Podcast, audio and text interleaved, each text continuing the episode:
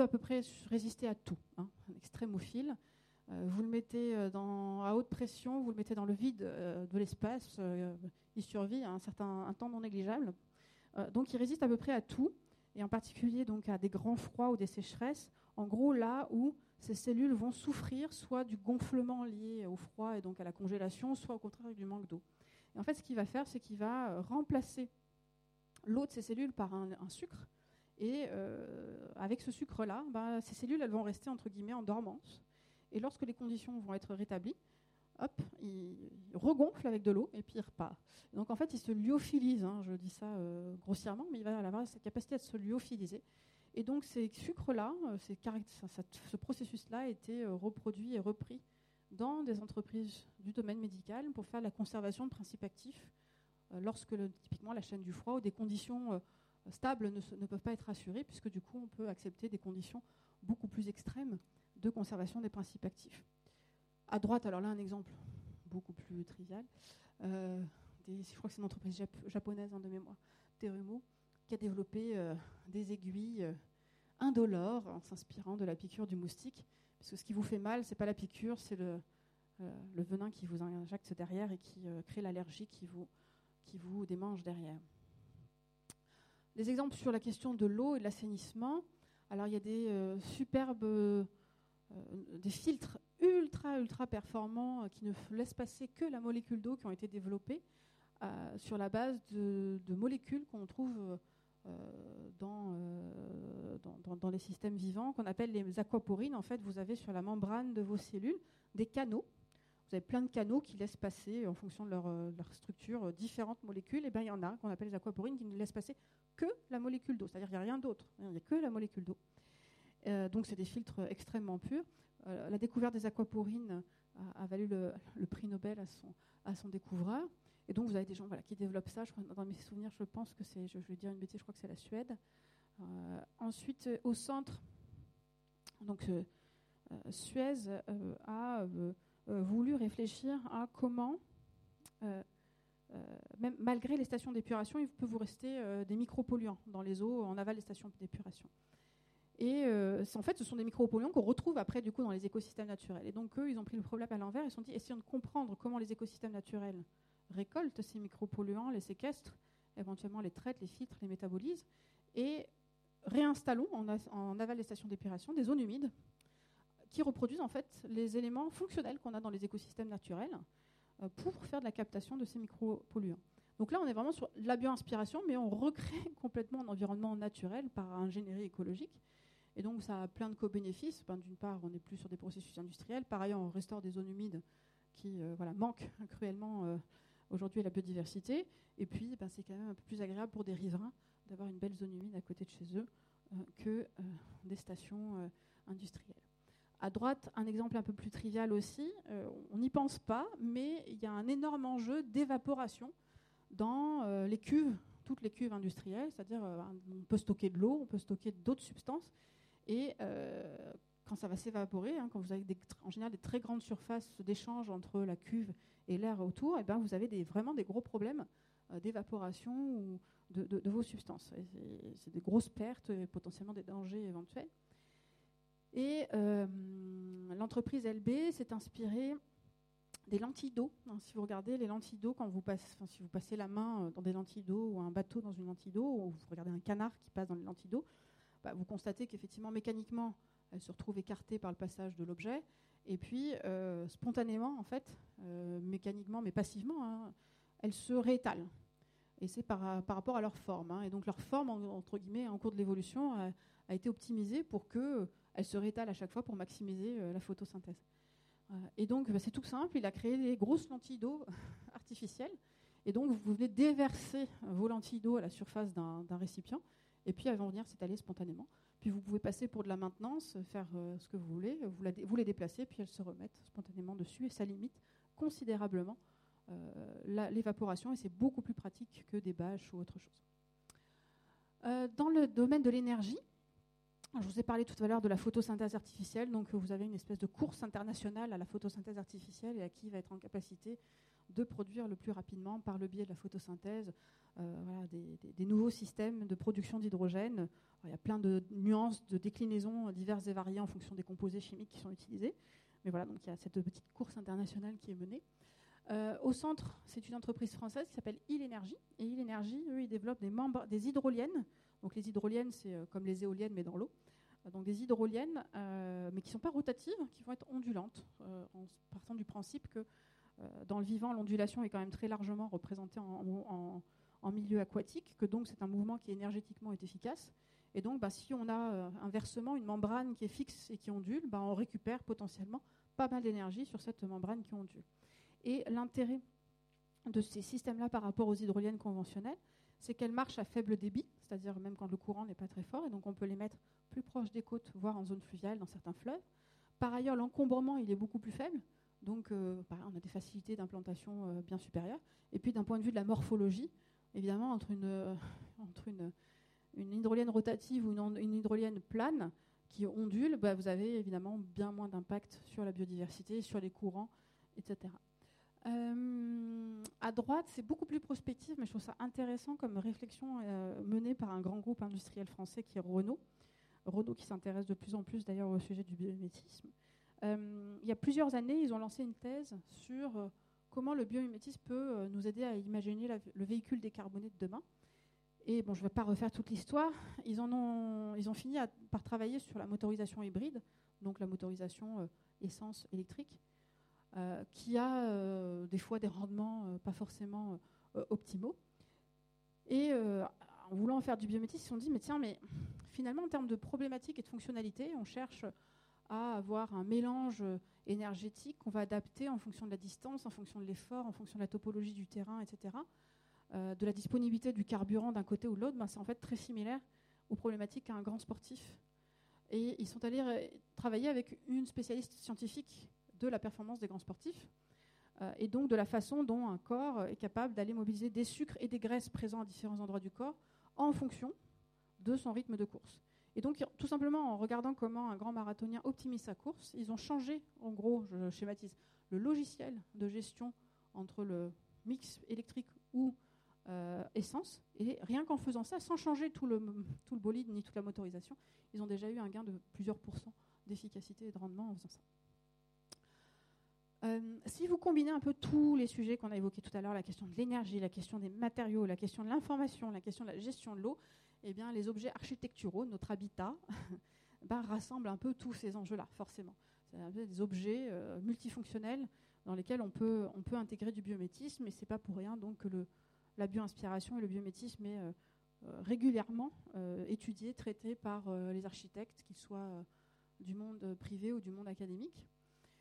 et donc, vous avez par exemple des très beaux travaux qui sont menés par l'agence d'architecture in situ et qui travaillent euh, à l'optimisation, par exemple, de l'ensoleillement en regardant comment, mathématiquement, hein, c'est des modèles mathématiques, euh, les feuilles se répartissent toujours euh, voilà, le plus efficacement possible dans une plante pour maximiser l'ensoleillement, avec un encombrement qui est minimal. Et donc c'est un peu exactement ce qu'on essaye de faire sur certains groupements de bâtiments. Et donc ils développent ça. Il y a plusieurs initiatives et plusieurs réalisations adoptant ce principe-là. Et puis ils mènent pas mal. donc Nicolas Vernutello travaille avec son frère, chercheur en botanique et au CNRS, euh, régulièrement sur différents aspects de cette bio-inspiration botanique. Donc là, je vous ai parlé de l'ensoleillement. Mais par ailleurs, il travaille aussi maintenant à des réflexions sur les structures et l'optimisation de structures pour obtenir des, structures qui vont à la fois être mécaniquement très résistantes, mais pour autant très légères. Et ça, c'est un énorme enjeu euh, dans la fabrication de, pièces structurales, en particulier dans le domaine du bâtiment. On essaye de plus en plus de faire des choses qui sont solides, mais qui utilisent le moins de matière possible, qui sont légères, etc. Et donc, euh, voilà, une stratégie typiquement pour y arriver. Euh, on a parlé de Mick Pierce déjà tout à l'heure, donc je ne reparle pas. Donc, ça, c'est le fameux bâtiment euh, dont l'esthétique est discutable, inspiré donc, de, la termitière. Et puis, vous avez au centre et à droite des travaux, de magnifiques travaux, alors plutôt expérimentaux, mais j'en parle parce que c'est un centre de recherche absolument incroyable. J'ai eu la chance d'aller le visiter, d'aller rendre visite plusieurs fois à des collègues là-bas, et c'est c'est assez fascinant. Et donc, ils, réfléchissent vraiment avec une stratégie euh, générale sur tout ce qu'on peut apprendre de la nature pour euh, réfléchir aux problématiques architecturales. Donc là, vous avez typiquement des, des façades de la salle du centre.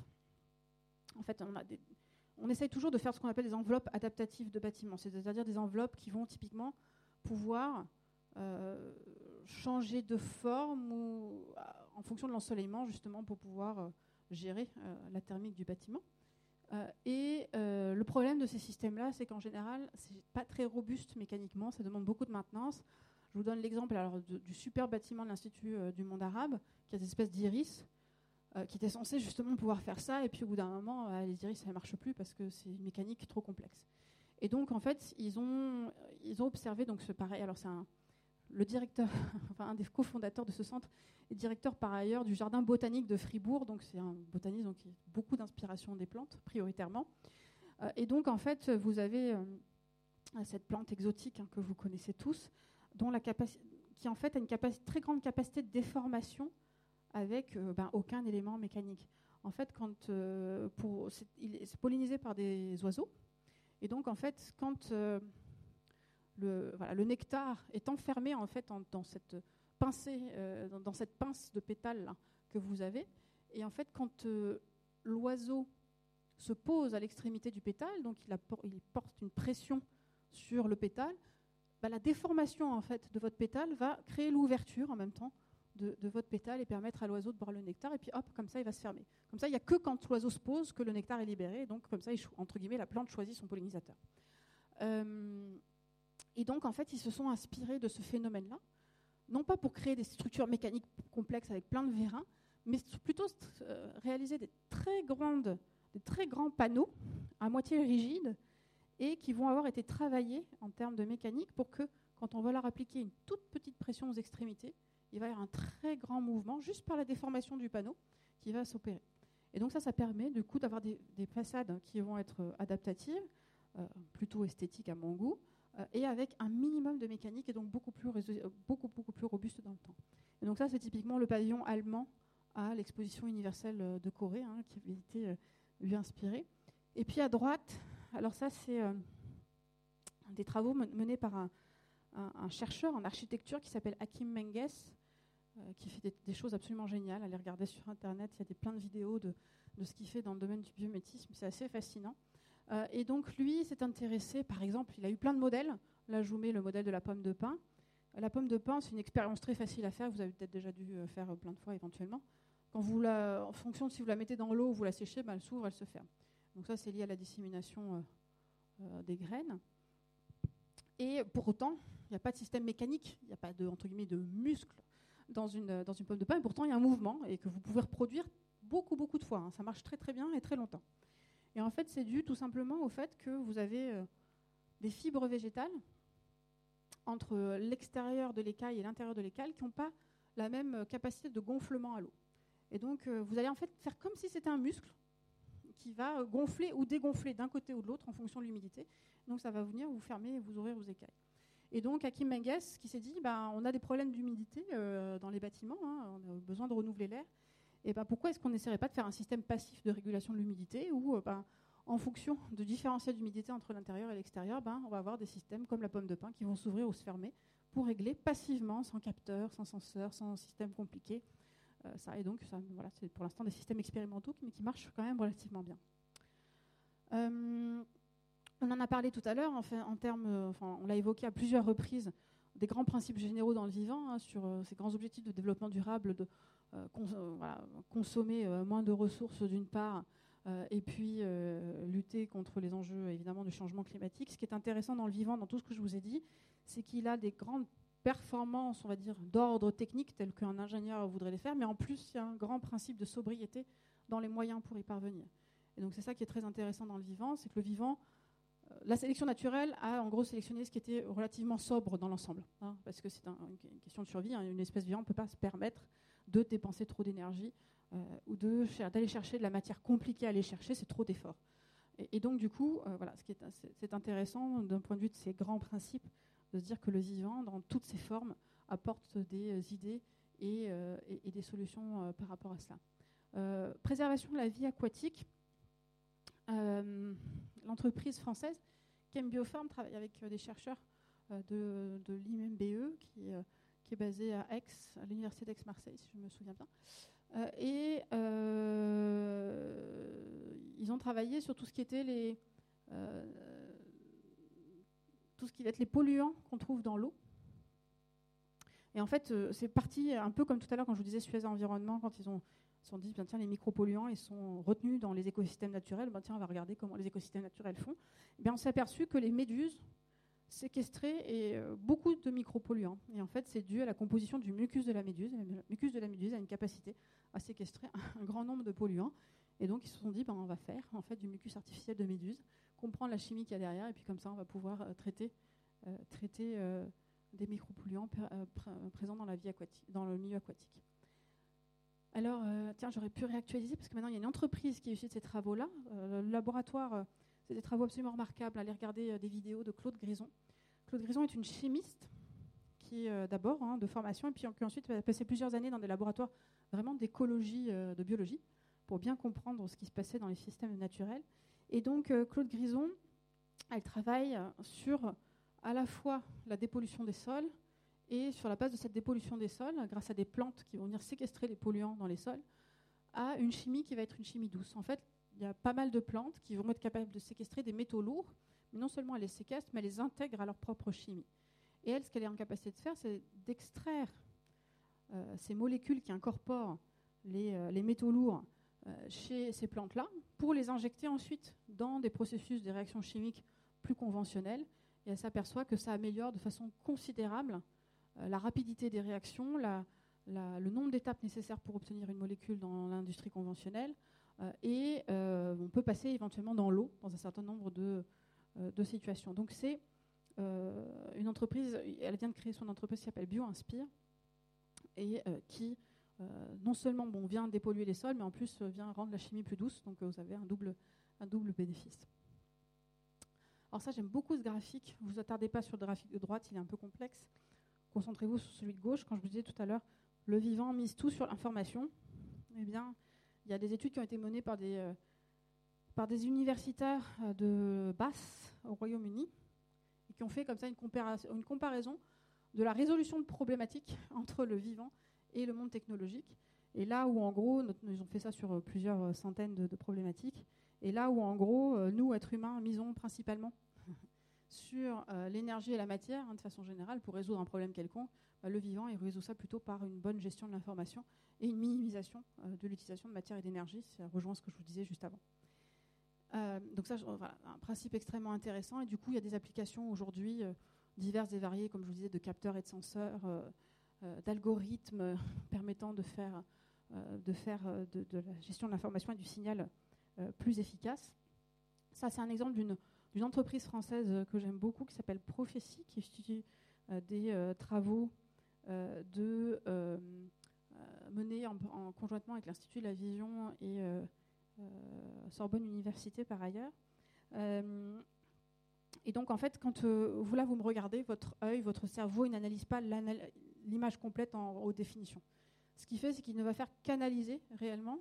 Il voit, mais il n'analyse euh, parce que je bouge et qu'il va y avoir un mouvement, une différence entre l'instant T et l'instant T plus 1. Il ne s'encombre pas visuellement à traiter de l'information qui n'est pas une, information utile pour lui.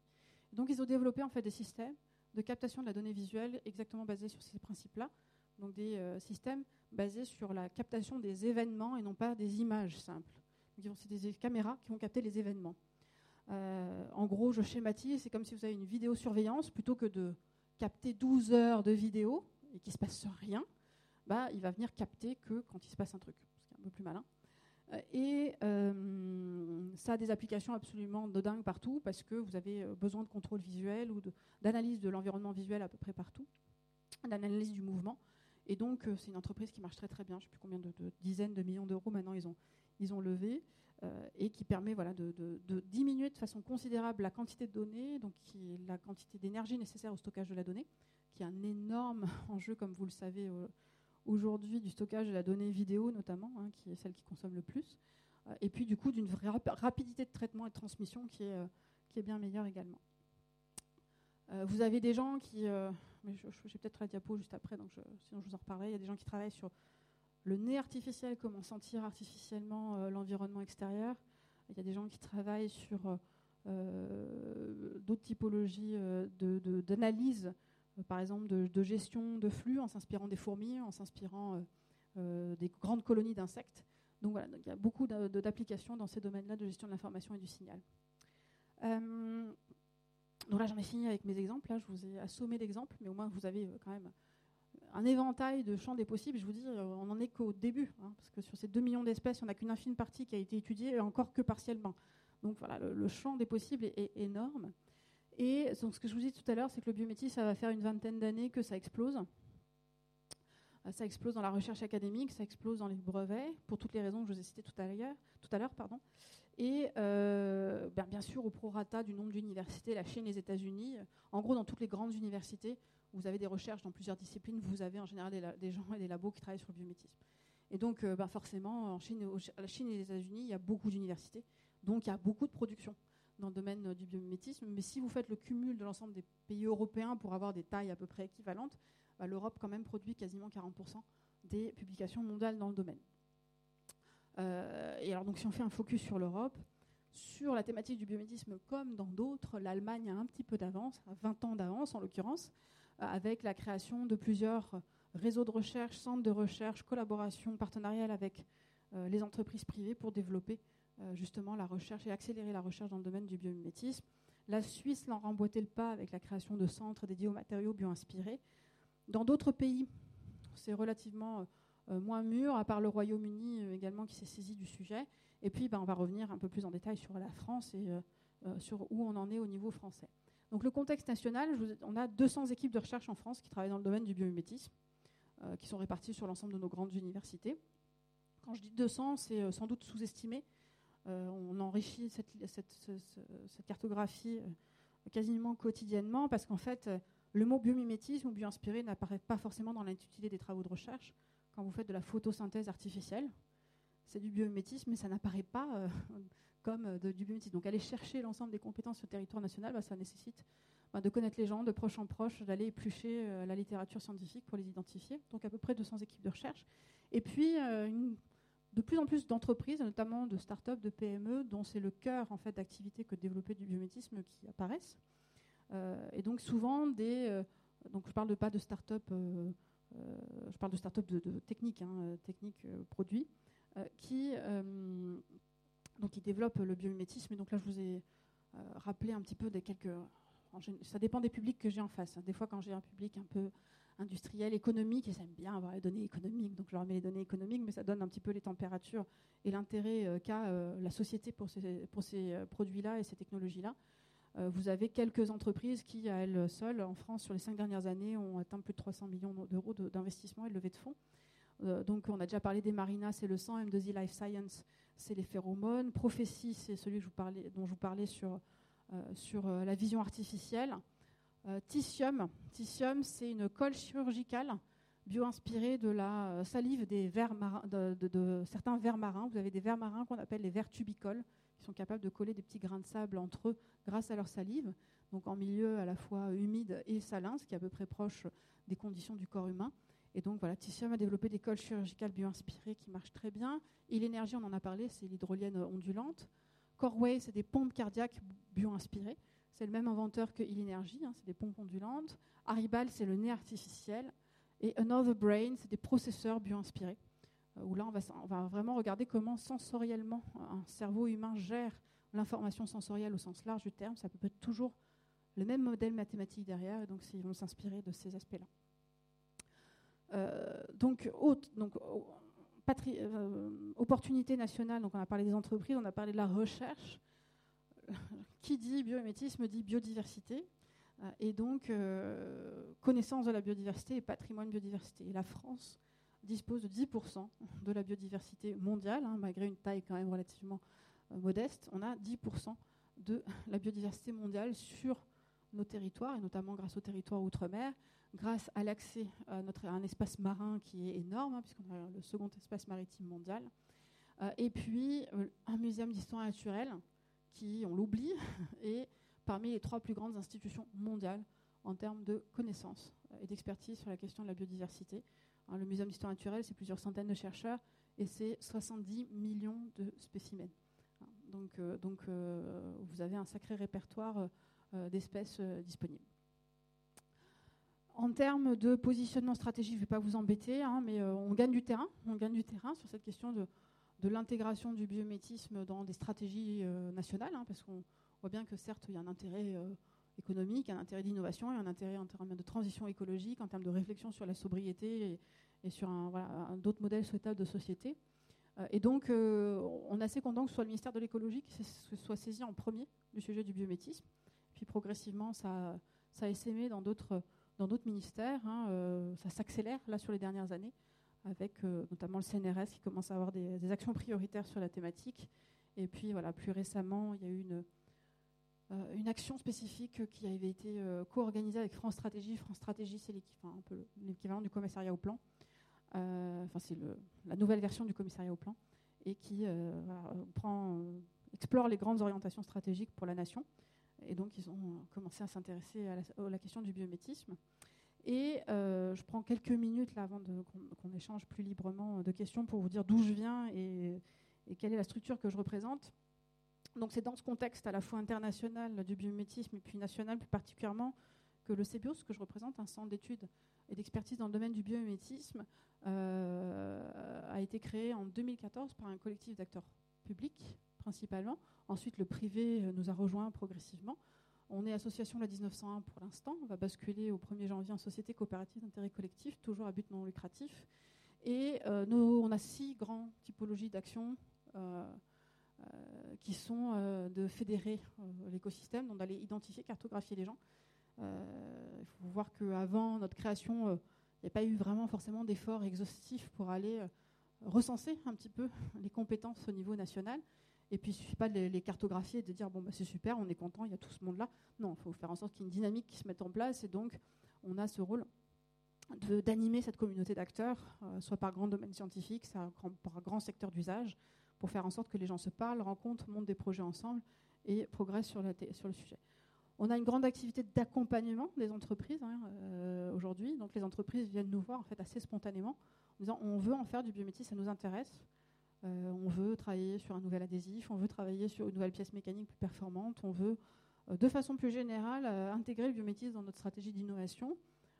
Aidez-nous à le faire. Et donc on a effectivement développé au fur et à mesure une expertise et une équipe qui continue de, encore, de, encore de grossir euh, pour accompagner, euh, faire euh, ce transfert de connaissances entre la biologie et les autres disciplines et essayer d'aller le plus possible de l'idée jusqu'à la transformation en produit ou en service ou en nouvelle méthodologie.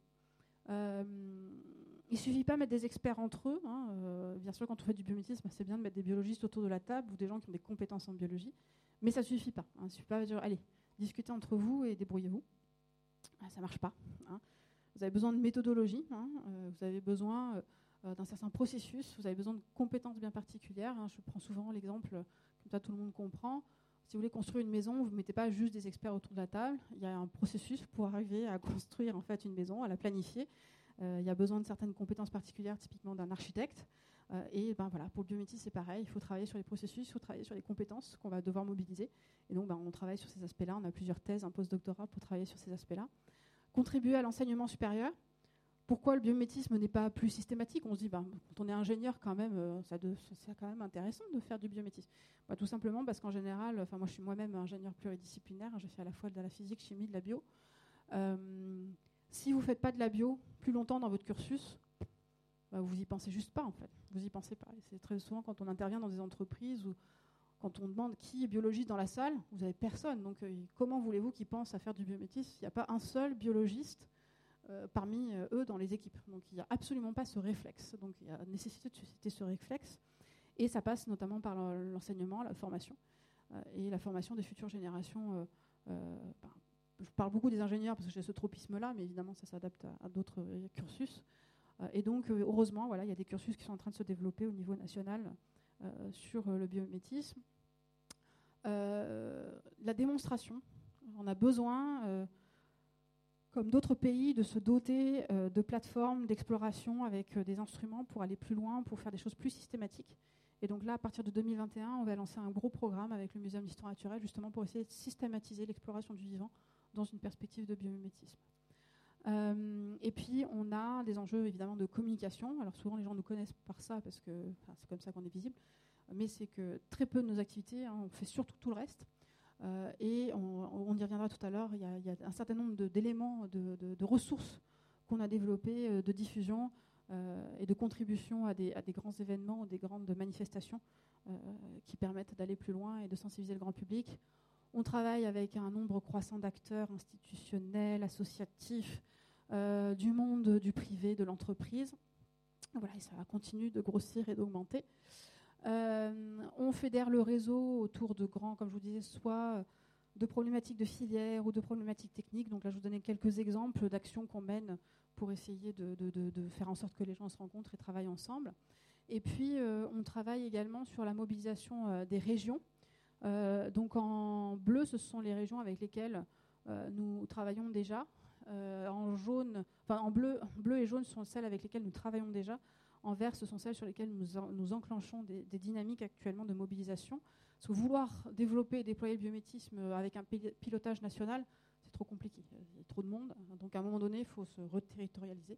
Et donc on travaille main dans la main avec les régions pour essayer de créer des dynamiques territoriale et locale autour du biométisme pour stimuler les acteurs, avoir des porteurs de projets, développer des, des programmes structurants, euh, développer des programmes de financement spécifiques à chaque territoire, à chaque région. Donc voilà, donc tout ça est récapitulé dans un certain nombre de rapports qu'on a publiés, vous trouverez sur notre site web, je ne vais pas m'attarder là-dessus. Et puis dans l'enseignement supérieur, on est très content de voir qu'en 2020, enfin, ça y est, on a... Euh, alors ça fait, long, ça fait plusieurs années hein, qu'il y a des cursus, des modules euh, d'une trentaine d'heures qui sont en train de se développer un peu dans toutes nos grandes écoles, nos universités, mais il n'y avait pas encore de master. Et ça y est, euh, cette année 2020, il y a deux masters dédiés euh, au biomimétisme euh, qui sont réalisés avec un certain nombre de, de, partenaires. Il y a un master design industriel bio-inspiré. On n'est pas sur le design esthétique, hein, on est vraiment sur du design conception industrielle bio-inspirée. Et puis un master matériaux bio-inspirés à l'Université de Pau et, de l'Université de Pau et des Pays de la Dour, je vais y arriver.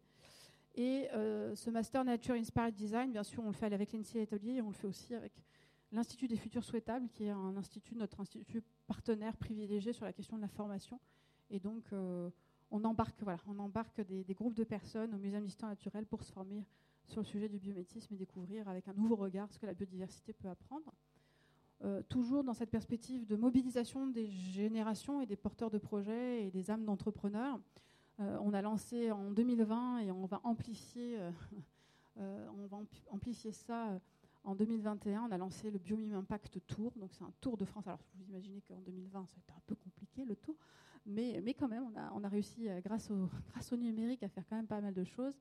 Et donc, on a comment mobiliser des jeunes autour de grands défis pour adopter le biométisme. Et alors, euh, on l'a appelé Biomime Impact parce qu'on veut que ce soit un impact positif. Et c'est la raison pour laquelle on fait ça avec une structure qui s'appelle Make Sense, que peut-être certains d'entre vous, donc Make Sense, comme son nom l'indique, veut dire donner du sens.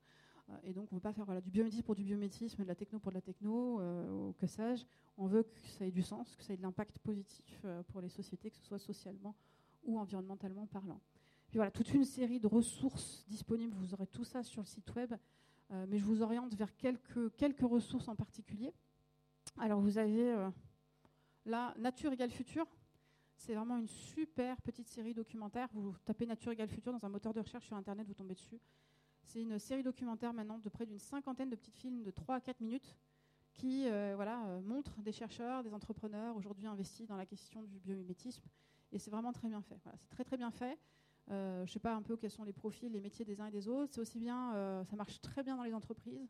Ça marche très bien au niveau des scolaires. Des, des des, ce sont des vidéos qui ont remporté des prix de collégiens. voilà, des coups de cœur de collégiens. Donc ça marche, aussi, ça marche à tous les âges. Donc c'est vraiment, vraiment très bien fait. Euh, vous aurez probablement à partir de 2021 une rediffusion de cette série euh, Supernature qu'on avait, euh, dans laquelle on avait participé. Donc c'est cinq, films d'une heure sur la question du, biomimétisme. et puis en termes, donc ça c'est tous les rapports, quelques rapports, une sélection de rapports qu'on a publiés qui sont téléchargeables et entièrement publics si vous voulez les utiliser. et puis des grands rendez-vous s'ouvrent demain, c'est le grand événement, une exposition permanente à la Cité des sciences et de l'industrie. Donc, quand je dis permanente, c'est pendant au moins cinq ans. La Cité des sciences et de l'industrie a développé un espace sur la question du biométisme. Donc, vous allez voir cette affiche la semaine prochaine dans tout Paris. Hein L'affiche avec le poulpe, vous ne pourrez pas la louper. Donc, elle va, être placardée dans, tout Paris. Et donc, elle ouvre officiellement demain. et donc, c'est pas du tout une expo catalogue technique, c'est une expo justement sur les grands principes du vivant et sur ce que l'humanité pourrait apprendre du vivant pour une société voilà, plus, durable. Il y a le livre auquel j'ai eu le grand plaisir de contribuer qui va avec, cette expo qui reprend en fait voilà ces grands principes du vivant pour voilà, humanité bio-inspirée, ça veut dire ce que ça veut dire. Et puis donc ça c'est vraiment une expo permanente familiale. Et puis, il y a un événement, euh, si vous voulez rencontrer les acteurs, si vous voulez voir les chercheurs, si vous voulez rencontrer les entreprises, euh, écouter euh, des gens parler sur cette question-là, divers et variés, témoigner, il y a un salon du biométisme qui s'appelle Biomime Expo, et dont c'est la cinquième édition cette année, qui est aussi à la Cité des sciences et de l'industrie, hein, pour des raisons de, évidemment de, cohérence entre tout ça. Euh, et donc ça, c'est une journée, et c'est le 20 octobre 2020 euh, à Paris. Donc euh, n'hésitez pas à venir nombreux et à rameuter du monde pour venir. on était 3000 l'année dernière. Alors je ne sais pas si on arrivera à avoir ce, chiffre-là cette année avec le Covid, mais voilà, il y, a du beau monde. Voilà, je vous remercie beaucoup de votre attention.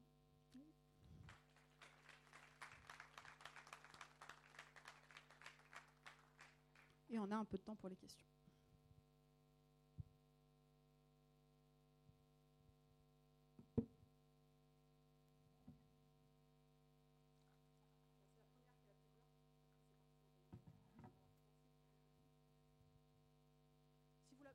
Peut-être que si vous parlez fort, euh, on va éviter à madame de faire les. Parce qu'en plus, vous n'avez pas le droit de prendre le micro. Ben non, vous n'avez pas le droit de prendre le micro. C'est enregistré ou pas? Il faut utiliser le micro alors. Euh, oui, alors le, biomimétisme, euh, pour moi, c'est un mot qui, est comment dire neutre au niveau de, de la conscience parce que c'est un moyen finalement. Je veux dire, au début de la conférence, on a bien vu que les exemples de biomimétisme c'est des exemples qui datent et qui étaient plutôt euh, orientés vers euh, comment dire, une exploitation économique. On peut dire le velcro, par exemple, c'est fait en plastique. Euh, au niveau de, de, l'écologie de l'environnemental, c'est pas bon du tout, mais économiquement, c'était un, grand succès. Et vers la fin, vous terminez la conférence sur le fait de, mettre du sens. Et j'ai vu quelques exemples, notamment autour des raisins, où il y avait dans cette notion de biomimétisme une notion plus écosystémique que juste euh, d'une technologie, euh, comment dire, euh, enfin, enfin, locale au sens conceptuel. Et donc, si, vous, vous avancez avec le mot biomimétisme en, conférence, comment faire pour que le biomimétisme ait une connotation plus écologique et plus écosystémique? Alors, un, euh, merci, merci pour cette question. Effectivement, nous, c'est vraiment la vision qu'on pousse, hein, c'est-à-dire de sortir du, euh, de, la petite porte d'entrée euh, technique pure et performance, on va dire, d'usage pur. Il faut vraiment réfléchir, effectivement, système, cycle de vie complet. C'est pas parce qu'on fait de la bio-inspiration qu'on est nécessairement éco-conçu. par exemple. Hein, donc on, a, on a après le greenwashing ce risque de biomime. Excusez-moi, je me suis assise, hein, mais on voudrait pas. Euh, on a ce risque de biomime washing. Donc on est en train effectivement de mener des travaux avec l'ADEME sur l'évaluation euh, des retombées réelles d'une approche bio-inspirée en termes justement d'objectifs de développement durable, de réfléchir aussi comment le biométisme s'intègre dans les démarches d'éco-conception et comment euh, ben, valider une approche bio-inspirée sous l'angle de l'éco-conception. Je ne vais pas rentrer dans le débat sémantique parce que c'est un débat sans fin. Il y a une norme internationale qui est sortie sur la question du de l'approche bio-inspirée. Euh, et le terme biomimétisme en tant que tel est censé intégrer, alors de mémoire, c'est euh, une philosophie, une approche scientifique prenant euh, modèle sur la nature pour repenser nos sociétés dans une perspective de durabilité. le mot biomimétisme est lié à ça. Et après, par contre, vous avez des termes plus neutres, qui sont la bio-inspiration, qui est beaucoup plus large, mais qui va intégrer euh, typiquement des enjeux artistiques. Donc la bio-inspiration, c'est le grand mot chapeau, hein, euh, en gros, bah, vous prenez pas trop de risques quand vous parlez de bio-inspiration, vous intégrez un peu tout dedans. C'est en gros s'inspirer du vivant, point. Euh, très largement, mais voilà, l'art nouveau, c'est de la bio-inspiration, mais il n'y a pas une recherche fonctionnelle derrière, à part l'esthétisme, donc je ne remets pas en question, mais il n'y a pas de, on va dire de, science derrière.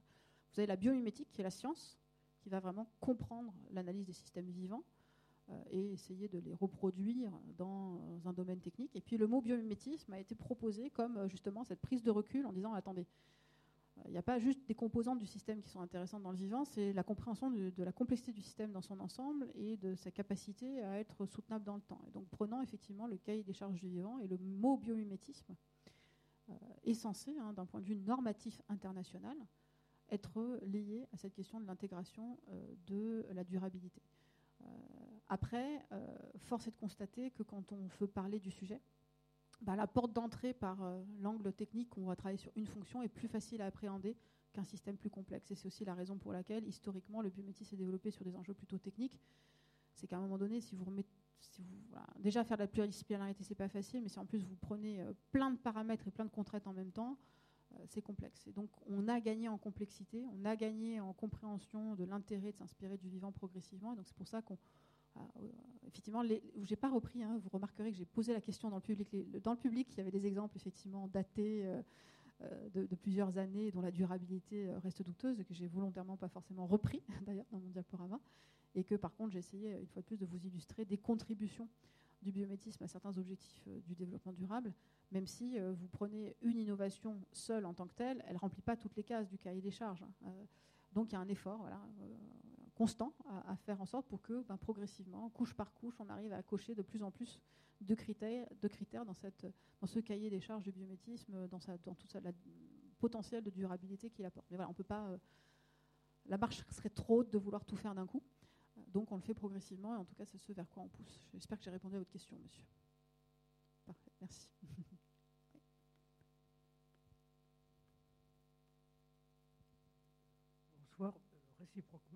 réciproquement. Est-ce qu'on peut euh, imaginer des cas où la nature et le bio s'inspirent de l'humain? Pour euh, renverser un peu la problématique. Euh, vous avez des. Alors, le problème, c'est que je suis. Alors, je suis pas éthologue. Hein. Je pense que c'est surtout vrai d'un point de vue comportemental, hein, par des aspects d'apprentissage. Je suis pas du tout éthologue, je ne sais pas s'il y en a, dans la salle, mais je pense que c'est principalement du du point de vue euh, évidemment de, l'éthologie du comportement, parce que sur des processus euh, voilà, plus complexes de chimie, euh, non, on n'aura pas.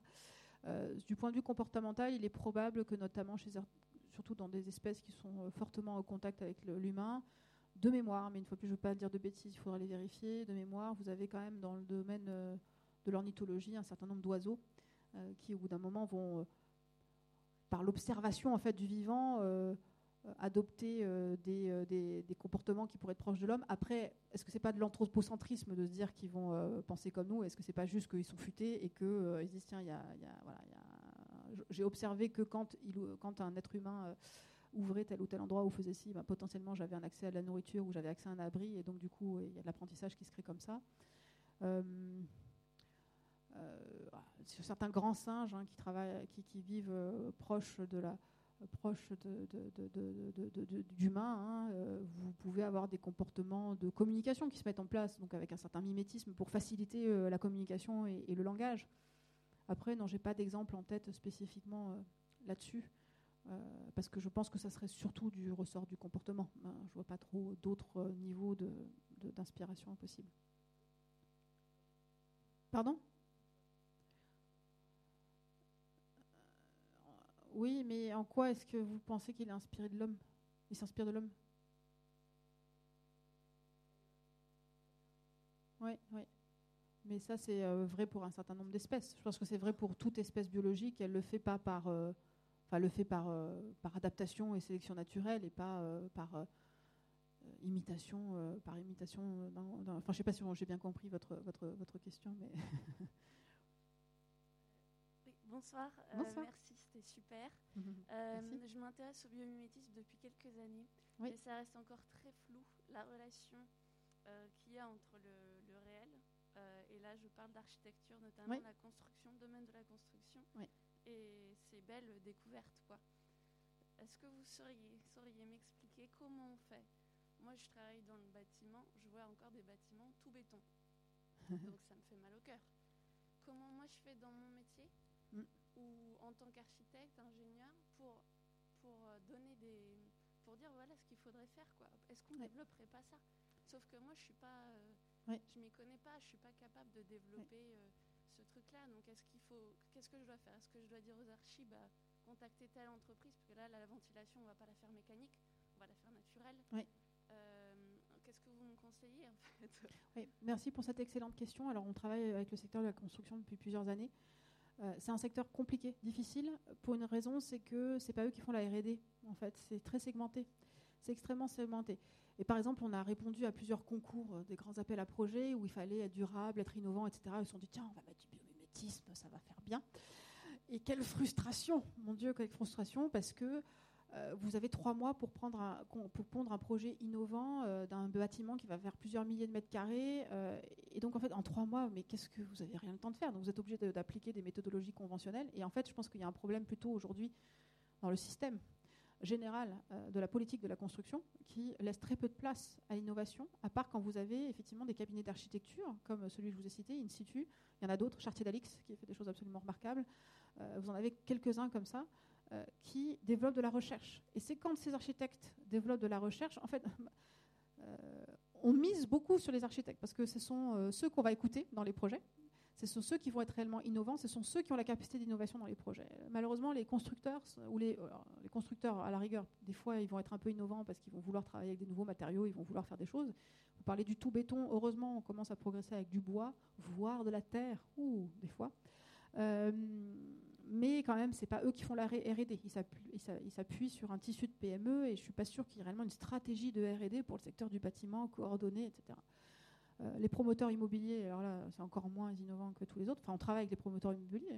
Il y en a qui font des efforts, mais en fait, ils sont piégés dans un système de production de bâtiments à grande échelle et à un rythme tel que l'innovation euh, euh, l'innovation est difficile. En fait, l'innovation est difficile, la créativité est difficile. Donc nous, on mise beaucoup sur des architectes qui font de la recherche et qui du coup, bah, progressivement, de projet en projet, vont être en capacité de mettre en œuvre des nouvelles solutions techniques intéressantes qui vont vouloir pousser, ou qui vont faire un assemblage intéressant de concepts et de réflexions sur cette question euh, du biométisme. Donc nous, on travaille avec les architectes, on a euh, plusieurs projets sur lesquels on a, remportés euh, qui sont, intéressants d'un point de vue de l'écologie, etc. Mais on est encore très très loin de l'opportunité de la démarche, de vraiment ce qu'on pourrait faire jusqu'au bout. Et ça, c'est vraiment lié au secteur en lui-même, dans sa structuration, et dans sa capacité à être innovant. on est vraiment verrouillé par ce sujet-là, est ce qu'on a beaucoup moins dans d'autres secteurs euh, comme l'automobile, dans d'autres secteurs comme euh, la médecine, voire les cosmétiques, où là, c'est des gens qui maîtrisent leur, R&D. Et donc, du coup, on arrive à avoir une maîtrise complète. Mais si ça vous intéresse, je vous invite, moi, à consulter et à discuter. alors, venez à Biome Expo. Comme ça, vous rencontrerez toute l'équipe. Et on a notamment ben, deux thèses qu'on mène actuellement sur la question de l'architecture, d'une part, et du biométisme, et de l'urbanisme et du biomimétisme. Et donc vous avez vraiment ces deux volets-là qu'on est en train de, réfléchir et de décortiquer justement euh, sur des aspects recherche méthodologique. Comment, euh, parce que même un architecte, hein, euh, c'est pas facile hein, de rentrer dans ce prisme du biométisme. Les architectes tous, collaborent pas tous forcément avec les biologistes, n'ont pas forcément cette fibre-là. Comment on fait pour intégrer une démarche structurée d'accès à la biologie, la connaissance biologique pour stimuler la créativité d'un architecte, c'est pas trivial. Donc nous, on réfléchit à ces, sujets-là actuellement, donc je vous invite à, venir en discuter avec nous. Mais c'est une, excellente question et je vous remercie pour ce témoignage parce que c'est vrai que c'est un secteur dans lequel c'est difficile. Oui, merci beaucoup. Merci pour ce magnifique exposé. Moi, j'en retiens qu'il y a une certaine dynamique du biomimétisme. Mais ma question, qui rejoint peut-être un petit peu la question précédente, est-ce que vous avez diagnostiqué des lobbies anti-biomimétisme dans certains secteurs. Parce que l'innovation bio-inspirée, ça dérange. Ça dérange des positions acquises, des rentes des situations selon des process qui sont plus ou moins euh, critiquables. Ce n'est pas la question d'en débattre. Mais est-ce que le fond du problème du biomimétisme, c'est pas de faire prévaloir une autre manière de faire, mais qui, qui lutte contre des positions déjà établies? Alors, on n'a pas ce genre de lobby. Alors, je pense qu'il y a plusieurs de. J'ai envie de dire presque. J'ai hâte qu'on ait ce genre de position, parce que ça voudra dire que le biométisme aura suffisamment progressé et sera suffisamment populaire pour que des gens disent Je ne suis pas d'accord. C'est toujours quand quelque chose devient suffisamment populaire. Donc, on n'en est pas encore tout à fait là, mais effectivement, on n'est peut-être pas loin. Après, euh, euh, je pense que heureusement, enfin, j'espère, j'espère, je pense qu'on quelques-uns à se dire euh, ce monde d'après, là, on, y est on n'y est pas euh, Moi, j'ai quand même ce, bon espoir que la société est dans une telle mutation que même les lobbies vont plus avoir le choix au bout d'un moment. Enfin, je pas avoir le choix. Enfin, euh, ne serait-ce que parce que je pense que les citoyens évoluent, le consommateur évolue, les salariés des entreprises évoluent, donc ce n'est pas juste une pression économique ou réglementaire qu'ils ont, ils, ont une, commencent, ils commencent à avoir une pression morale des, consommateurs et des salariés des entreprises. Donc à ce moment-là, au bout d'un moment, ça commence à être difficile de tenir des positions qui ne vont pas dans le sens de l'intérêt général. Quand je dis général, c'est pas que de l'être humain, bien sûr, mais général pour le vivant. Avez-vous des exemples pour lesquels l'intérêt qu'on a porté à une espèce euh, a permis d'améliorer sa conservation, hmm. changer son statut de conservation peut-être? Et plus, plus largement, euh, dans quelle mesure vous espérez que le développement du biomimétisme puisse euh, contribuer à, mettre en lumière la nécessité de préserver la diversité biologique, tout simplement Oui. Alors nous, justement, on, on espère vraiment euh, que parce que les gens vont développer, et c'est en général ça marche, hein, une fascination par le vivant par euh, le biais du biométisme, euh, il y a un changement de regard qui s'opère dans le vivant, notamment au sein des acteurs, dans les entreprises et auprès des acteurs économiques, qui amène en fait indirectement à une sensibilisation à l'importance de la conservation de la biodiversité. Donc ça, je pense que on, avait contribué à un rapport qui a été commandé par, euh, Ségolène Royal sur biodiversité et entreprise et qui a été rédigé par Emmanuel Delannoy et dans lequel effectivement le biométisme était cité comme un argument positif. Enfin, comment vous dire euh, Aujourd'hui, soit les entreprises ne se sentent pas concernées par la biodiversité, soit franchement ça les embête. Parce que bon, c'est embêtant quand même hein, la biodiversité. Euh, donc il y a une espèce de voilà de c'est pas enthousiasmant. Voilà, c'est pas toujours enthousiasmant. Je dis, sais pas qu'elles sont toutes comme ça, mais c'est pas toujours enthousiasmant. ce qui est intéressant avec le biométisme, c'est que ça apporte un angle enthousiasmant à la conservation de la biodiversité. Donc nous, on pense que par l'argumentaire, euh, voilà, euh, mais ça suffit pas. L'argumentaire suffit pas. Il faut des preuves derrière que ça va effectivement dans le sens de la conservation de la biodiversité. Donc là, euh, il y, a eu un, manifeste collectif qui a été rédigé il y a, quelques mois, bah, il y a un an pour Biomexpo l'année dernière sur pour un biométisme au service de la vie, qui voulait justement dire que bah, le, biométisme ne doit pas être un argument supplémentaire en faveur du pillage de la biodiversité. Surtout pas. Il faut au contraire que ce soit une ode à, sa conservation. Euh, et puis, on est en train de réfléchir effectivement à euh, euh, progressivement, même nous, être exemplaires sur un juste retour à la biodiversité et faire en sorte que, d'une façon ou d'une autre, s'il y a demain des bénéfices économiques qui sont réalisés et qui sont clairement affichés de l'ordre de la bio-inspiration, ben, quel juste retour on a pour la recherche sur la biodiversité et pour la conservation de la biodiversité. Par contre, est-ce qu'on a un exemple aujourd'hui euh, de bio-inspiration qui a conduit à euh, préserver une espèce, non, je ne suis pas sûre qu'on ait encore atteint ce niveau-là. Mais j'espère que, pas par un modèle, mais par une multitude de modèles, on arrive à faire prendre conscience qu'il fait, y a besoin de préserver de toute façon la biodiversité. Mais je n'ai pas un modèle en exemple qui a servi à ça. Je sais pas si, euh, Yann, je ne sais pas si toi tu as un exemple en tête, mais non. Si? Oui. oui effectivement, peut-être que la permaculture, tu as raison, est une. Yann fait partie de l'équipe Cebios, euh, voilà, euh, qui la rejoint justement sur les politiques territoriales. Euh, tu as raison, finalement, effectivement, tout ce qui on n'en a pas parlé là, c'est fou, j'étais persuadée que j'avais gardé la diapo, de toute l'application du biométisme dans le domaine de l'agriculture. Alors, ça ne ça porte pas le, nom de biométisme, mais dans les faits, en fait, c'est cette pratique-là, hein, tout ce qui est pratique d'agroécologie, agroforesterie, voire permaculture euh, pour des approches voilà, encore plus euh, on va dire, holistiques. Euh, là, on est vraiment sur une approche où clairement, parce qu'on a une, nouvelle politique de gestion de l'agriculture, beaucoup plus responsable, eh on vient restaurer en fait de la biodiversité à des endroits où la biodiversité potentiellement avait disparu. Alors, c'est pas une espèce menacée potentiellement à grande échelle, mais en tout cas localement, ça permet de restaurer de la biodiversité. Donc, tu as raison, c'est un exemple typiquement où on a un effet mesurable sur la biodiversité, une biodiversité qui est souvent mal menée en zone agricole.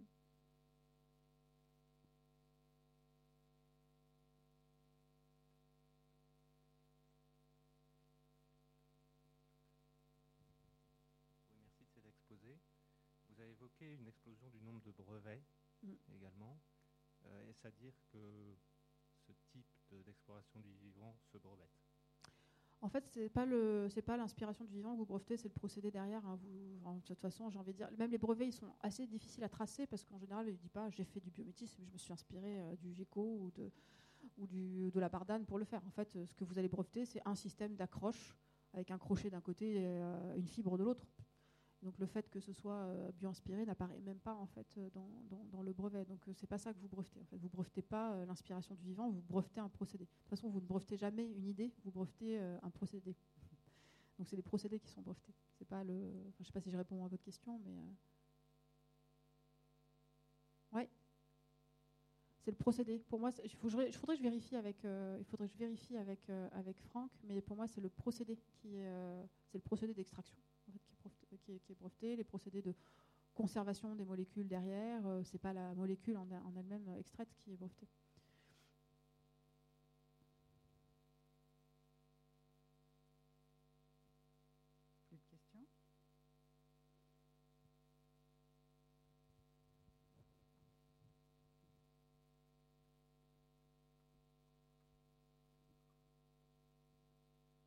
Sais pas si c'est le bon endroit pour poser les questions, mais quels sont les liens entre le biomimétisme et la spiritualité?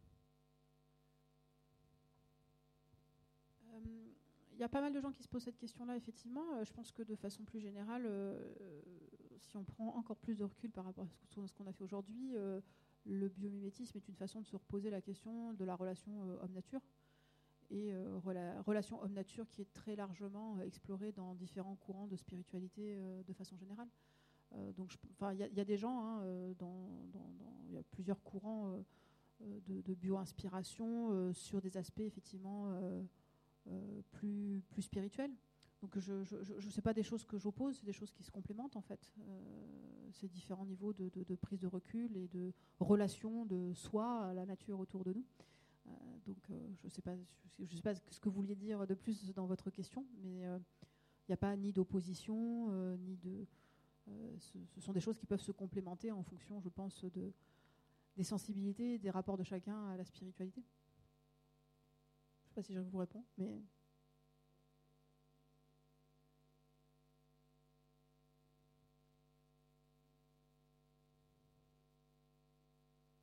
Euh, on a des collègues dont effectivement c'est la sensibilité. Il y a des gens qui travaillent, euh, enfin qui font le lien entre ce biométisme et par exemple des approches spirituelles. Je ne sais pas s'il y en a qui les connaissent du travail Kirli.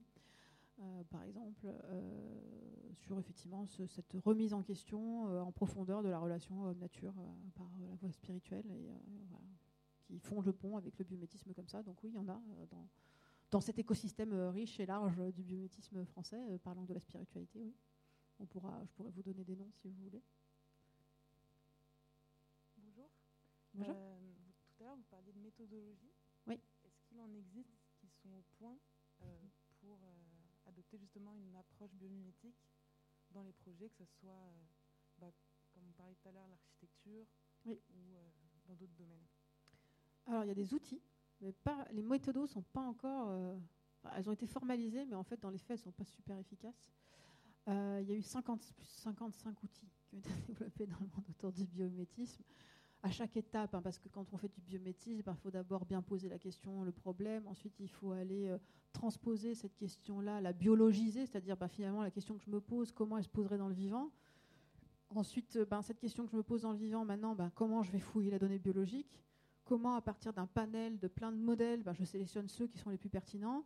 Comment ensuite je teste la faisabilité de, ma, de, la solution euh, par rapport à mon domaine à moi, etc. C'est un espèce de 8 qui a été formalisé méthodologiquement parlant, mais qui est une façon de, modéliser globalement ce qui se passe, hein, euh, les étapes par lesquelles on passe. Mais après, ça ne vous dit pas euh, clairement, bah, à telle étape, il te faut tel outil avec telle personne de autour de la table, il te faut tel livrable, telle accessibilité à telle et telle méthode de créativité, de brainstorming, etc. Ça, ça n'a pas été formalisé jusqu'à présent, mais nous, on a voilà, on a une thèse euh, actuellement sur, euh, qui est en train de se terminer, qui, est justement allé un cran plus loin, une thèse sur le design mais le design dans le sens conception. Une fois de plus, en français, malheureusement, le design souffre un peu d'une mauvaise définition.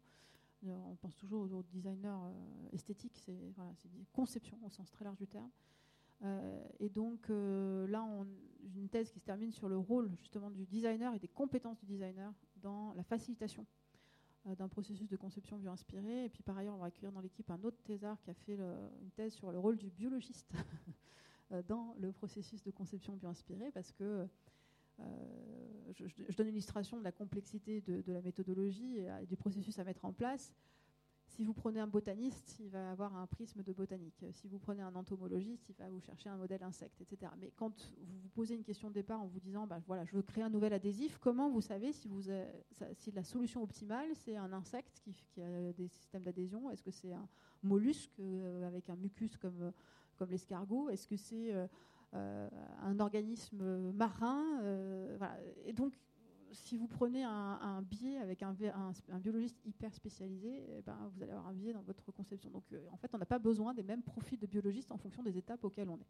Donc, tout ça est en train de se, cristalliser, de se formaliser. Euh, et, j'espère vraiment qu'on va effectivement euh, réussir à, à roder un, processus, un processus ad hoc. en architecture, c'est une thèse en architecture sur effectivement comment explorer la donnée biologique quand on est un architecte, notamment pour la conception des enveloppes bio-inspirées. Donc on, travaille hein, sur, tous ces enjeux méthodologiques-là.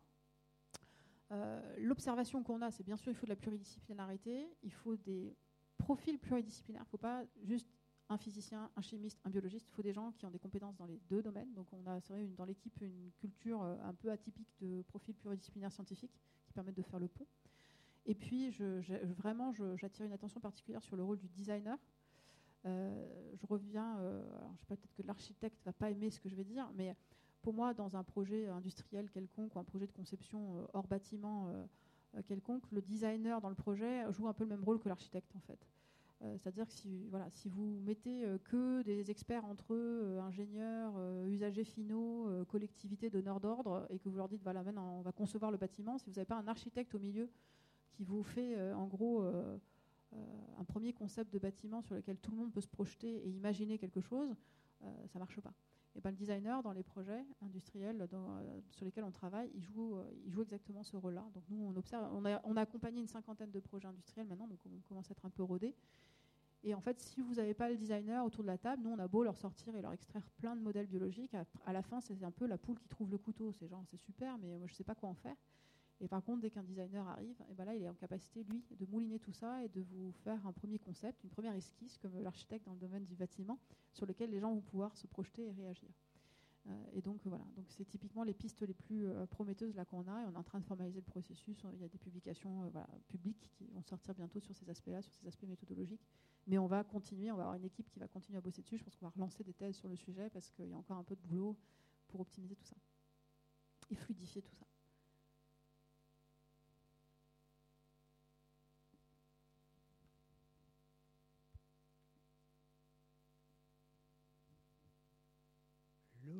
L'homme faisant partie intégrante de la nature, est-ce qu'on ne peut pas dire que c'est la nature qui s'inspire de la nature? Ce que je veux dire? Oui, oui, tout à fait. Et euh, je pense que le biomimétisme, euh, c'est une, une, ode aussi à l'humilité de l'espèce humaine par rapport à son appartenance totale à, la biodiversité. Hein. C'est pas l'homme face au et le reste de la biodiversité, c'est l'homme parmi un vivant parmi les vivants. On est vivant parmi les vivants. Donc oui, on, est une espèce biologique qui s'inspire euh, d'autres espèces biologiques, voire qui s'inspire d'elle-même. Euh, quand j'ai montré l'exemple de Renault, Renault s'inspire de l'homme euh, pour repenser certains, certains aspects de sa motorisation. Donc on n'est pas à l'extérieur de la nature, bien sûr.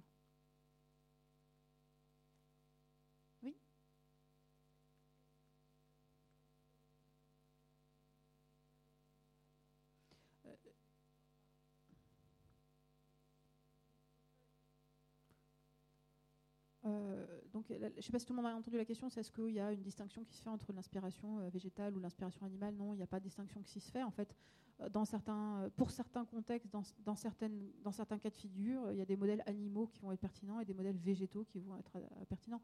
Par exemple, si on travaille sur le modèle de l'adhésion, on va tout autant aller regarder les stratégies d'adhésion des graines, les stratégies d'adhésion du, lierre, que des des gastéropodes, que euh, euh, des, espèces marines diverses et variées. Donc non, non, on ne fait pas de distinction a priori sur le végétal ou l'animal, voire éventuellement même le bactérien, même si c'est un peu plus compliqué. Mais euh, non, non, il n'y a pas, d'a priori de, filtre sur le règne. et encore, c'est un, un, découpage très arbitraire, végétal-animal, mais non, on n'a pas ce, ce prisme-là.